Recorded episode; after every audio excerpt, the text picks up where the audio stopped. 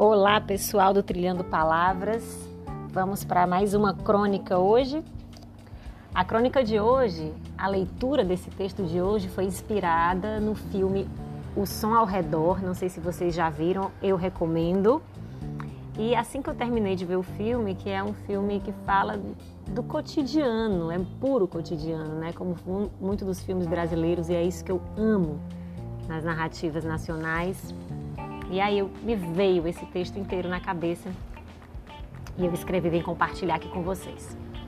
Qual o teu som ao redor? O que mais alto te grita quando você está em silêncio? Dói? Assusta? Abafa? Ou afaga? Te faz sorrir? É uma saudade, um medo, uma dúvida?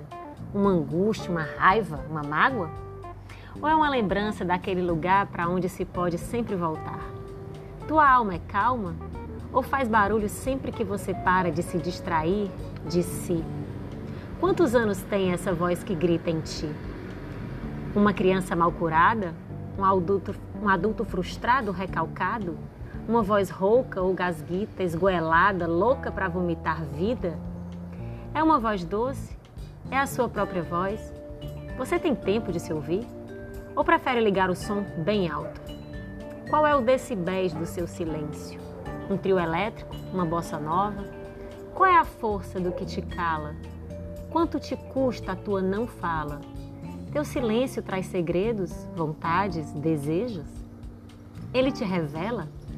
Diz mais de ti do que todas as palavras que você propaga o dia inteiro? Sua opinião mais forte é a que ninguém ouve? Qual ruído te assusta? Qual barulho te acalma? Qual som ao redor, de dentro, de fora, de si? Esse foi o Trilhando Palavras de hoje. Espero que vocês tenham gostado.